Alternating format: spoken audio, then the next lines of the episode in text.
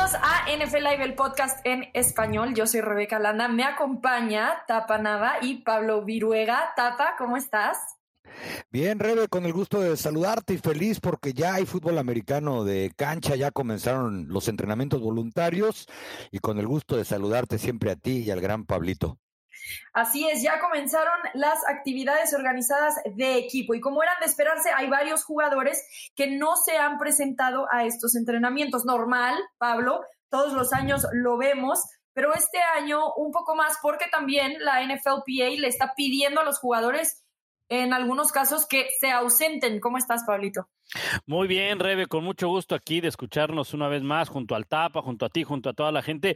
Ya empieza a ver eso, empiezan a ver ausentes, las novelas que tenemos en la pretemporada empiezan a aumentar en cuanto a capítulos, el tamal empieza a tener más carnita y cuando hay más carnita sabe más rico. E, el tema de Aaron Rodgers, le agregamos Julio Jones, en fin, hay de qué hablar a pesar de que no haya temporada todavía, ¿no? Así es, y todos esos temas los vamos a tocar aquí en NFL Live, el podcast en español. Asegúrense de activar las notificaciones, suscribirse al canal y compartir este podcast en cada ocasión. Así que bueno, el quarterback de los Packers, Aaron Rodgers, ya lo decía Pablo, no se presentó el lunes a la primera sesión de actividades organizadas de equipo que es cierto, no son obligatorias, no tiene por qué hacerlo hasta el 8 de junio según contrato, pero Rogers en 16 años, tapa, de carrera siempre ha participado en los OTAs. ¿Afecta al equipo que Rogers no se presente? ¿Qué significa en este contexto de la posible salida del coreback del equipo? Sí, por supuesto, Rebe, que afecta dentro y fuera del campo en todos, absolutamente todos los aspectos. Yo recuerdo hace un par de años que le pregunté a Dak Prescott si estaba pensando en algún momento, se lo pregunté de manera informal, ponerse en huelga y no presentarse actividades voluntarias y decía, los corebacks no podemos hacer eso, no nos podemos dar el lujo. Esto poco después de la telenovela aquella con Ezequiel Elliott que se fue a México bien enojado hasta que le dieron sus 100 millones de dólares. Eh, y decía, porque mandas un muy mal mensaje al vestidor. Dice, por otro lado, tú debes de ser el líder, el que pone el ejemplo, el que incluso sabe absolutamente todo lo que está pasando en el campo con tu equipo y con el equipo de enfrente. Dice, porque las actividades organizadas por el equipo o los minicampamentos no solamente son entrenar en la cancha. Dice, cuando sales al campo, además, si tú eres el coreback, el que va a jugar, el que tienes que empezar a reconocer, el que tiene que hacerlo, pues por supuesto que tienes que estar ahí. Y te digo, la frase es, los corebacks no podemos hacer eso. Por otro lado, si en el caso de Aaron Rodgers le sumas todo lo que ha pasado, lo que está hablando de un equipo que acaba de llegar por tercera ocasión consecutiva al juego de campeonato de conferencia, dices, bueno, ¿cómo está hablando mal de absolutamente toda la organización? Si en realidad es un equipo que se ha quedado prácticamente a nada de ir al Super Bowl en tres años. Ya lo quisieran otros, por lo menos 25 equipos de, esta liga. Es decir, por donde busques, Aaron Rodgers le sigue poniendo más agua a los frijoles y la olla está a punto de desbordarse. Y, ya no te cuento, Rebe, lo que provoca comer tantos frijoles, ¿no? Pero mira que hay muchos problemas en Green Bay, ¿no? Entonces, este, yo creo que de acuerdo con lo que dice el Tapa, o sea, de acuerdo con lo que dice el Tapa, él está en su derecho de faltar, sí, está en su derecho de faltar. Pero ¿para qué hacer ruido donde ya él mismo creó el escándalo? Él fue el que creó el escándalo. Yo entiendo la posición de Aaron Rodgers, que está muy molesto, que tú quieras, pero le tiene que bajar un poquito a la humildad, le tiene que bajar un poquito. El tema es que eh, encontrará la palabra humildad en su diccionario Aaron Rodgers, no lo creo, porque cuando tú ves las declaraciones de otros jugadores, exjugadores, no haya encontrado uno que diga Aaron Rodgers está en lo correcto. Aaron Rodgers está haciendo bien. Muchos le dan, digamos que por su lado, al decir, bueno, sí, él está en su derecho de pedir salir del equipo, pero nadie está de acuerdo en la posición que ha tomado Aaron Rodgers, porque su posición es, no estoy de acuerdo con la gerencia, quiero buscar un equipo en el cual pueda llegar al, al Super Bowl. ¿Qué mejor oportunidad tiene con Green Bay, que se ha quedado a dos pasos, de llegar a un Super Bowl. Entonces, yo creo que tendría que haberle bajado un poquito, presentarse a los eh, campos voluntarios y no hacer tanto ruido, porque además el mensaje, como bien lo dice el tapa, es otro. El mensaje que vemos en las fotografías es que anda de vacaciones, anda en el derby, muy fashion y todo eso. Y esto genera mucho ruido ahí en Green Bay, ¿no? Así es. Bueno, ahorita en la actualidad está en Hawái con su futura esposa. Así que, eh, sin duda alguna, el jugador, para empezar, parece ser que no le preocupa el medio millón de dólar que le dan nada más por presentarse a los OTAs, eso ya pasó a más que segundo plano, pero muy de acuerdo con ustedes, parece ser que Aaron Rodgers a la mera hora no acaba siendo un jugador necesariamente de equipo, en esta ocasión sí está pensando únicamente en él, tal es el caso que bueno, no se ha presentado a las actividades organizadas de equipo, posiblemente también pensando que ni siquiera va a jugar para el equipo, entonces para qué se presenta a entrenar con un equipo en el que no va a estar, más bien terminaría en otro lugar. De todas maneras, sí parece que afecta simplemente porque el equipo tiene que tocar el tema. Si Aaron Rodgers se presentara, entonces este tema quedaría, digamos, absuelto. Pero bueno, el equipo ha tenido que entonces practicar con Jordan Love, que se ha visto progreso de acuerdo a la temporada pasada, pero sigue siendo un jugador muy por debajo de lo que Aaron Rodgers puede aportarle a este equipo. De, acuerdo, eh, eh, Tapa, y, de acuerdo, Rebe, eh, se, ve, se ve muy por debajo porque ni siquiera ha podido jugar como, o ni siquiera estar en la banca como lo sabemos el año pasado. Otra de las cosas que yo creo que también afecta es, a ver, Aaron Rodgers no tuvo ni como todos en la NFL la pretemporada del año pasado, o sea que apenas estarán por cumplir todo un año tomando en cuenta la temporada regular y todo lo que puedan rescatar de lo que no pudieron hacer el año pasado en estos OTAs, en, la temporada, en la pretemporada y demás. Entonces, yo creo que eso le, le ayuda, sabemos, lo sabemos perfectamente bien. ¿Quieres tener una temporada exitosa? arranca desde la pretemporada, arranca desde los campamentos voluntarios, arranca desde la primavera, es cuando se prepara al equipo del fútbol americano en la primavera. ¿no?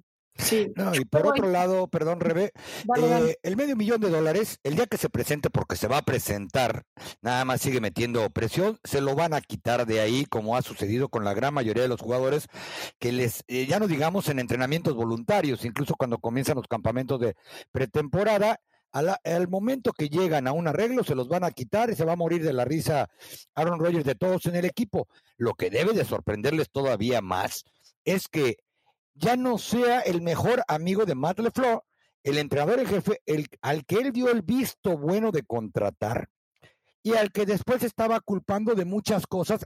Y reitero, cuando ahora ya habla hasta de una mala filosofía y de problemas organizacionales, ¿no? Que ya quisieran tener algunos equipos y no por que vivo cerca de uno, que uno que ya quisiera estar cerca siquiera de ese, de ese nivel.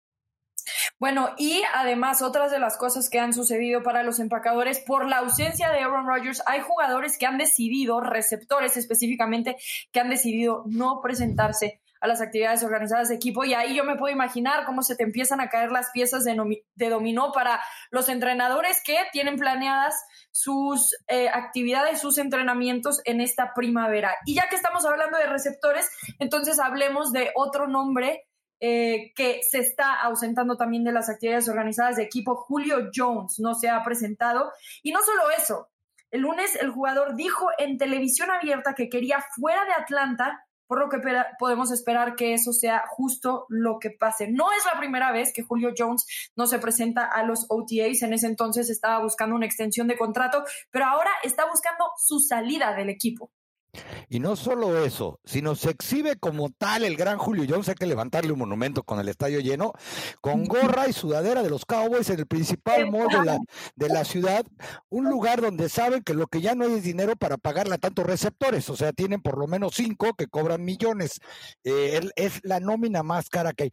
E, el asunto con Atlanta es que si el niño risueño le hacen cosquillas, pues todavía mejor. Atlanta, cuando llegó Julio Jones y le dijo, ¿sabes qué? No me latió que reclutaras acá el pitch, el ala cerrada, creo que merezco más respeto, etcétera, etcétera. Calvin Radley últimamente le ha quitado mucho peso de la ofensiva a Julio Jones, que valga decir, la temporada pasada eh, estuvo por buen tiempo lastimado de un tobillo, iba y venía de, del roster activo, Atlanta dijo, ya dijiste, y le cae al que se eche para atrás. Así, ¿eh? Porque es demasiado lo que pesa en el tope salarial. Es un jugador que ya tiene más de 30 años y para el proyecto por el que parece va este equipo de Atlanta, es decir, un proyecto joven con un coreback veterano que pueda sostenerlos competitivos, porque el año anterior, de no ser por por lo menos siete partidos en los que ellos tuvieron ventaja en algún momento, quién sabe de qué estaríamos hablando rumbo a la postemporada, y que le costó el, el empleo a Dan Quinn, es muy probable que ese equipo le falten dos o tres piezas defensivas para poder ir a, a playoffs eh, en una división donde por supuesto manda a los Bucks y que no sabemos cómo van a estar los Saints. Por eso es que, que Atlanta, en cuanto Julio Jones les dijo, sáquenme de aquí, ellos comenzaron a recibir llamadas de toda la liga. Y, creo que eh, aquí, aquí es muy distinto a lo que ocurre con, eh, con Aaron Rodgers, porque con Aaron Rodgers al menos el, equipo ha manifestado que él se va a quedar, que Aaron Rodgers se va a quedar con Green Bay. Acá con, con Aaron Rodgers yo no sé si Atlanta esté tan dispuesto a quedarse con Julio Jones, por todo lo que explicaba el Tapa y por algo al cual también voy a reforzar lo que decía eh, el Tapa tope salarial. Es el receptor de toda la NFL en esa posición como receptor que más impacta en el tope salarial de su equipo, 24 millones de dólares. Entonces, vas a quedarte con alguien que te roba 24, bueno, no que te roba, pero que te quita 24 millones. tampoco, tampoco hay que acusarlo de eso Julio Jones, ¿no? O sea, sí juega bien, ¿eh? No es que en la banca sí, sí, sí, digo, tampoco no está becado como cuando otros, juega, porque últimamente siempre está lastimado. Sí. Lo tenía en mi fantasy, se los digo porque cómo lo sufrí. El año pasado sí estuvo medio becadón, pero, pero digo, este, te, te, te, absorbe 24 millones de dólares en tope salarial. Va a estar eh, muy probablemente pues inconforme y no sabe si pueda estar al 100% o en sus mejores años porque viene de una campaña llena de lesiones. Entonces, yo creo que Atlanta está en esa posición de decir, ¿sabes qué? Es el momento, él lo está pidiendo, él ya no quiere estar aquí, podemos absorber algo del tope salarial este año, no todo, ¿verdad? Y nos quitamos a alguien que no está conforme en el equipo. Sí, 15.3 millones de dólares es lo que se liberaría del tope salarial en caso de que el equipo efectivamente decida canjear a Julio Jones, pero después del primero de junio. Así que anótenlo en su calendario porque ahí es cuando va a salir la noticia de si este jugador efectivamente sale o no. Ahora, con todo lo que ya dijimos, ya lo dijo al aire, este fin de semana en Twitter salió con el hoodie la playera, el gorrito de los Dallas Cowboys. Ya podemos básicamente confirmar, porque además el equipo ha mantenido este discurso de que están recibiendo llamadas y ofertas por Julio Jones, no están aferrados a que se tiene que quedar. ¿En qué equipo entonces vemos a Julio Jones llegando para la próxima temporada? Yo creo que va rumbo a Jacksonville e incluso eh, leyendo por ahí a diversos analistas, ahí encajaría a la perfección. Una, Trevor Lawrence necesita de un receptor veterano porque todo lo que tiene ahí prácticamente es nulo como receptor número uno. Dos, le pueden hacer espacio en el tope salarial. ¿Por qué? Porque el coreback todavía va, así se llame Trevor Lawrence, va con el, el tabulador de novato, es decir, todavía no va a cobrar tan caro. Y entonces, si ponen en la balanza el salario de Lawrence con el, salario de Julio Jones, pues le salen coreback y receptor de una manera económica, entre comillas, vamos a decirlo así, ¿no? Y finalmente, siempre va a necesitar de alguien, Trevor Lawrence, en el que pueda confiar incluso para conocer la liga. Si Trevor Lawrence puede conseguir a, Julio Jones, probablemente la manera de desarrollarse va a ser mucho mejor. Hay que ver lo que sucedió el año anterior con Joe Burrow. A pesar de que AJ Green prácticamente no jugó, era el que le resolvía gran cantidad de las dudas de lo que estaba pasando en el campo. Este equipo de Jacksonville está a años luz todavía, a pesar de Trevor Lawrence, de competir por un lugar en la postemporada o ser trascendente. Podría darse lujo de dos o tres años ahí que le quedan de contrato a Julio Jones, pues el que tratara de guiarlos. Ahora, el problema es que Julio Jones acepte ir a Perdelandia, ¿no? Sí, eh, eh, de acuerdo, de acuerdo. Mira que eh, leyendo un poco del tema de Julio Jones, porque es, es, complicado jugarle un poco al gerente general y ver dónde podría acabar, ¿verdad? Pero les recomiendo que vayan a la página de espn.com. El artículo está en inglés, pero está ahí disponible se le preguntó a los reporteros, a los insiders que tiene ESPN en cada uno de los equipos, bueno, no en cada uno de los equipos, sino en los equipos que podrían mostrar interés por Julio Jones, ¿qué podrían ofrecer? Y los primeros que, que, que equipos que no hayan mostrado interés, pero que podrían tener cabida con Julio Jones, Ravens, New England, me gusta San Francisco también, Tennessee. Estos equipos, si nos damos cuenta, están completamente armados. Les pones una un jugador como Julio Jones, un veterano, elevan su nivel a la ofensiva. Específicamente, creo yo, los Titans, San Francisco y los Ravens. En el caso de los Patriots, creo que también les puede funcionar, tomando en cuenta ya sea Cam Newton o al propio Mac Jones, cualquiera de los dos. Pero va a llegar a un equipo en el cual debería de ya estar armado para encontrar lo que no ha podido encontrar Julio Jones, que se quedó muy cerca de ganar un Super Bowl con Atlanta, aquel que perdieron contra los Patriots, desde luego. Y yo creo que eso también le debe apostar Julio Jones. Así que yo no descartaría estos eh, equipos que se mencionan en este artículo que está en la página de ESPN.com y creo que imagínate verlo en los Ravens o en San Francisco o en los Patriots o en Tennessee, los pondría estos equipos todavía por arriba de las expectativas que tienen. Oye, ya Belichick ya le funcionó alguna vez cuando llevó a Randy Moss. Randy Moss tenía más de 30 años. Fue el último canje importante para un receptor que hicieron los Patriotas en 2007, trayendo a Randy Moss. Y si imaginamos esa ofensiva, tienes a Nelson Aguilar, Kendrick Bourne, John Smith y Hunter Henry. O sea, se agrega a una escuadra de receptores abiertos que le daría mucho a este equipo. Además, de que Julio Jones ya dijo que quiere jugar con Cam Newton. Con los Titans estaba entrenando la semana pasada con Derrick Henry, entonces también no se descarta. Los Vaqueros de Dallas, aunque tienen mucho invertido, bueno, también hacemos las suposiciones por cómo venía vestido. Y Arizona podría ser algo también una pequeña posibilidad, no sé si sabían esto, pero de Andrew Hopkins tuiteó que él estaría dispuesto a reestructurar su contrato si eso ayudaba a que el equipo trajera a Jones. Ya de ahí a que eso pase, podría eh, tener que esperar. Pero bueno, son 15.3. ¿Sabes, Rebe? Dime, este, eh, tuve la oportunidad de estar el martes pasado en el entrenamiento de los Cowboys y ahí una buena fuente me decía que Jerry Jones sí ya preguntó de qué manera pudieran traerlo, eh, obviamente eh, en reemplazo quizá de alguno. ¿Y a qué se refería? Al nombre que han estado apuntando desde la semana, eh, desde la temporada pasada, que se llama Michael Gallup, un super receptor que cobra muy barato, pero el próximo año va a empezar a cobrar muy, pero muy caro. Probablemente es el mejor receptor que tienen los, los Dallas Cowboys. Y Julio Jones vive en el área Dallas Fort Worth, también por eso andaba en el mall disfrazado de gran fanático de los Cowboys. aquí vive, entrena a veces con Pat Mahomes y con Dak Prescott. Imagínense lo que hay invertido ahí en ese, en ese campo de entrenamiento cuando están haciendo skills.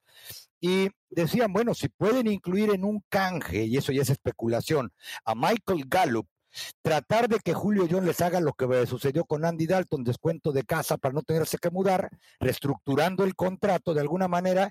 Ustedes saben que si algo le gusta a Jerry, es un jugador como ese que le traiga más medios de los que ya no caben en destaque. Y mira, para complementar todo esto, en caso de que sea, ya de por sí Dallas, de por sí Dallas, en cuanto al porcentaje designado en la posición de receptores que impacta en el tope salarial, es el quinto equipo. Es decir, eh, tiene invertido bastante dinero en la posición de receptores. Obviamente, la, a la que más le han puesto es a la del corredor y después, obviamente, a la del coreback. O sea que imagínate a Julio Jones también ahí en Dallas, sería espectacular, ¿no? Pero, como bien dice el Tapa, tendría que deshacerse de alguien. Sin duda alguna, porque son 15.3 millones de dinero garantizado para el 2021, más seguramente algunas selecciones del draft, no estoy diciendo que de primera ronda, y eso puede hacer que algunos equipos duden sobre el posible canje de ir a adquirir a Julio Jones. Deshaun Watson también eh, es de esos jugadores que no se han presentado, está en muchos problemas, pero no en el campamento de entrenamiento de los Tejanos de Houston. El coreback solicitó un canje del equipo en enero, antes de ser acusado por conducta sexual inapropiada, recibió 22 demandas legales. El Estado lo está investigando, la NFL también, y podría recibir un castigo bajo la política de conducta de la liga.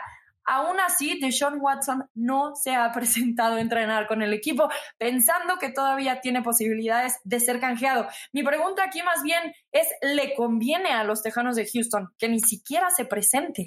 Sin duda, Rebe. Le conviene. Y no me quiero imaginar la horda de reporteros, no solamente que cubren fútbol americano, sino la nota roja, los que eh, cubren la corte, los que cubren absolutamente todo, porque recuerden que él no ha dado ninguna declaración oficial en persona desde que comenzaron todas estas demandas, por un lado. Eso es lo que menos quieres en un equipo que de por sí ya tiene problemas en el campo de juego. La gran ventaja que tiene Dishon Watson en este momento en cuanto a términos de fútbol americano es que mal que bien conoce la organización. La desventaja es que es un nuevo entrenador en jefe y ahí pueden comenzar los problemas. Yo no dudo que el mismo equipo le haya dicho mejor, ahorita no vengas, porque además él insiste en que quiere ser canjeado. Y pues lo último de Dishon Watson es que podría jugar esta temporada por lo menos en términos legales, porque parece que no se va a tener que presentar a la Corte hasta febrero del 2022. Sí, e, exactamente. E, esa noticia se dio el día de ayer, que es muy probable que hasta el próximo año es cuando tenga que presentarse a la Corte. Y yo estoy de acuerdo. Eh, en este caso, eh, creo que él no quiere y el equipo no lo ha manifestado, pero tampoco no quisiera que estuviera ahí, porque imagínate la cantidad de ruido que generaría la presencia de Dishon Watson. Por un lado, el tema de que, bueno, ¿qué vas a hacer? ¿Por qué no quieres estar aquí? ¿A dónde te quieres ir? ¿Has recibido ofertas? ¿Por qué? Eh, ¿Qué te prometió el gerente general? Eh, ¿Qué ocurrió con JJ Watt? ¿Por qué te estaba pidiendo perdón? Imagínate la cantidad de preguntas, nada más en el tema del equipo. Nada más en, la tema, en, el tema de, de Sean Watson no quiere seguir con, con, Houston. Y luego el otro tema que es todavía muchísimo más delicado, ¿no? Las 22 acusaciones que tiene en su contra. Por eso es que de broma lo decíamos en otros episodios, eh, Rebe, Houston nunca había tenido tantos problemas desde el Apolo 13, ¿no? Y, y, ahora con Deshaun Watson, eh, la cosa es mejor mantenerlo. Ojo, no es que estemos dejando a un lado el tema de las 22 acusaciones, no, no hay que llevarlo por allá, por supuesto. Es un tema muy delicado, excesivamente delicado. Pero si lo hablamos por el término del equipo, mejor que este equipo se dedique a entrenar, porque ya de por sí ha habido muchos problemas con un nuevo entrenador que llega, que trata de poner una nueva cultura y con un eh, jugador que ha manifestado que no quiere seguir ahí, ¿no? Y que además J.J. Watt se fue también del equipo, ¿no? Sí, sin duda sería de esas ruedas de prensa que dices, pobre, alguien ya rescátelo. El equipo sin duda alguna ha tomado medidas para el posible caso de que no juegue porque aunque legalmente llegue a la corte hasta febrero 2022, igual la NFL lo puede poner en la lista de extensión del comisionado y puede que no juegue la temporada. No porque legalmente no se tome una decisión significa que la NFL no puede hacerla por sí misma como un ente independiente. Así que los Texans han sumado a corebacks como Tyra Taylor, Davis Mills y Jeff Driscoll como los posibles las posibles opciones en caso de que efectivamente Deshaun Watson acabe no jugando. Y y ahí es donde el equipo también posiblemente no quiere que vaya Watson, porque a lo mejor pensando en lo que tú acabas de mencionar, que Roger Goodell pueda decir, ¿sabes qué? Entre que son peras, son manzanas, no te queremos en, la liga este año, porque no me quiero imaginar qué va a suceder cuando llegue eh, a presentarse en algún equipo, en algún estadio visitante o incluso local, para jugar con la afición, con las mujeres, con todo lo que viene alrededor de lo que está enfrentando. Entonces, ir preparando con repeticiones de entrenamiento a Tyro Taylor, a David Mills y a Jeff Driscoll. A Jeff Driscoll, los Cowboys le habían ofrecido contrato para venir a ver si se quedaba en el equipo en pretemporada y rechazó porque le aseguraron contrato por una temporada en Houston. Entonces, cuando el río suena es porque agua lleva. Sí, y sin duda que puedan también definir entonces quién sería el titular con estos tres jugadores. No necesitan a un Deshaun Watson quitándoles las repeticiones. Sí puede ser que a la mera hora no juegue. Y lo importante que es esta etapa de los OTAs en general para los equipos, pero hay equipos que los necesitan más que otros. ¿Cuáles de la NFL tienen que aprovechar estos momentos, estos 10 días que les da la liga para empezar a agarrar ritmo con sus jugadores, con los entrenadores, con eh, todos los nuevos miembros que empiezan a llegar a estos equipos? Sin duda yo creo que son los entrenadores que tienen conjuntos nuevos y en especial los que son debutantes en la NFL.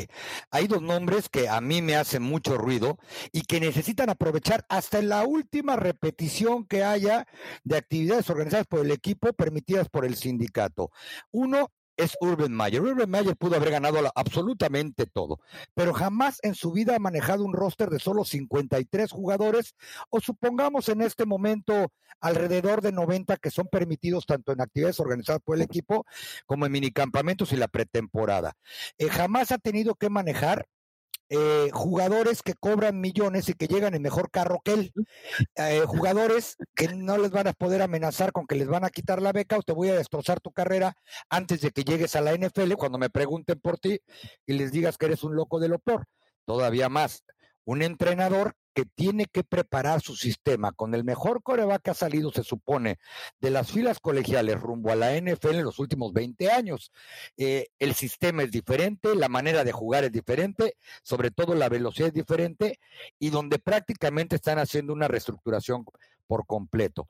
En el caso de los Jets con Robert Sale, creo que es el segundo equipo que más necesita de estos OTAs, porque él es un entrenador de carácter completamente defensivo al que la organización y ahí va el TV, el TV Notas de esta semana, dicen que lo obligó a llevar al coreback a Wilson porque él prefería haber cambiado eso, darle otro año a Sam y conseguir piezas defensivas porque tampoco hay ahí que va a tener que, de ser coordinador defensivo, ajustarse a todo lo que lleva ser un entrenador en jefe de la NFL, donde además tienes un coreback de super alto perfil que nunca ha jugado, no, solo en la NFL, sino siquiera en un partido de campeonato nacional colegial, o nunca ha jugado en un, en un juego, perdón por la expresión juego y jugar, eh, que realmente haya sido, no sé, un Ohio State contra Notre Dame, un Michigan, Ohio State, un partido de esos que realmente se sienten. Yo creo que son los dos entrenadores que más necesitan en este momento eh, hacer uso de OTJs, porque ninguno de los dos había estado en esa posición y además están estrenando coreback. Sí, eh, yo creo que todo parte por, por los novatos, como bien lo decía el Tapa, ¿no? Entrenadores novatos eh, que tendrán su primera experiencia como entrenadores en jefe o debutantes en la NFL, como lo acaba de explicar muy bien el Tapa. Yo voy a, irme un poquito más atrás, tomando en cuenta que en el 2020 no hubo toda esta etapa de pretemporada por el tema de la pandemia y hubo algunos coaches que les hizo falta y que ahora lo pueden aprovechar muy bien. Matt Rule con Carolina, tomando en cuenta que ahora van a tener a nuevo eh, eh, Exactamente, Sam Darnold como, como el nuevo eh, coreback. Entonces, necesita trabajar con, con, desde la pretemporada, desde ahora. Otro, el propio Josh Judge con el equipo de los Giants. fue su primer año el año pasado. está también eh, Garrett eh, como coordinador ofensivo. Se me escapó el, nombre, eh, el nombre propio, el primer nombre de, Jason Garrett, ¿no? Jason Garrett. Le puedes decir de Big, Red, exactamente. el, tan querido, ¿no? Este, bueno, pero está ahí también Garrett. Y le agregaría quizá alguien más hasta el propio, mira, hablando de, de, los Cowboys, hasta creo que el propio coach Mike McCarthy, como quiera que sea, ajá, eh, Dak Prescott no tuvo tanto contacto con Mike McCarthy. No hubo pretemporada y se lesionó temprano en la campaña eh, Dak Prescott. Entonces le viene muy bien trabajar toda esta etapa de pretemporada con Mike, con Mike McCarthy y quizá también, aunque no es novato, pero por la cantidad de jugadores que seleccionaron en la agencia libre que contrataron, hasta los mismos Patriots, ¿no? Porque es una cantidad de nuevos elementos que tienen en el roster. ¿no? Sí, yo agregaría a esa lista, además de los ya mencionados, a esos equipos que tienen corebacks nuevos. Por ejemplo, si hablamos de los Osos de Chicago, seguramente quieren ver qué onda con Justin Fields, si va a empezar eh, The Red Rifle o no, si va a empezar Justin Fields. Las Panteras de Carolina, obviamente por la situación que mencionas, Pablo, pero también porque le tienen que dar esas repeticiones a Sam Darnold. Él ya no tiene competencia prácticamente en las Panteras de Carolina y necesita familiarizarse con ese, ese playbook. También diría hasta Ryan Fitzpatrick, tal vez ha pasado por todos los equipos de la liga, casi, básicamente, pero eh, es otro de los jugadores que necesita empezarse a adaptar a un nuevo staff de cocheo, a, a un nuevo roster de jugadores. Denver, un equipo que tiene que definir quién va a ser su coreback, necesitan saber si Drew Locke ha madurado, si puede ser ese coreback del que tanto, en el que tanto han puesto su fe, o si definitivamente Teddy Bridgewater desde ahorita ya empieza a quitarle el puesto. Todos esos equipos que además de tener entrenadores novatos, tienen nuevos corebacks, sin duda alguna son los que están en urgencia y necesidad de los OTAs. Y bueno, eh, cerca de empezar a cerrar este podcast, pero no sin antes dar la noticia una de las más destacadas de esta semana, que Adam Vinatieri anunció este miércoles que se retirará de la NFL después de 24 temporadas. 48 años tiene el jugador y una cantidad de récords interminables que estoy segura que ahorita ustedes también van a comentar. ¿Con qué imagen se quedan de, de Adam Vinatieri después de una carrera tan exitosa? Yo creo que hay, yo creo que hay dos, dos imágenes muy, muy eh, que, que, que, se, van a recordar, ¿no? Una no tanto por los Raiders, ¿verdad? Que es aquel gol de campo en la nieve, ¿verdad?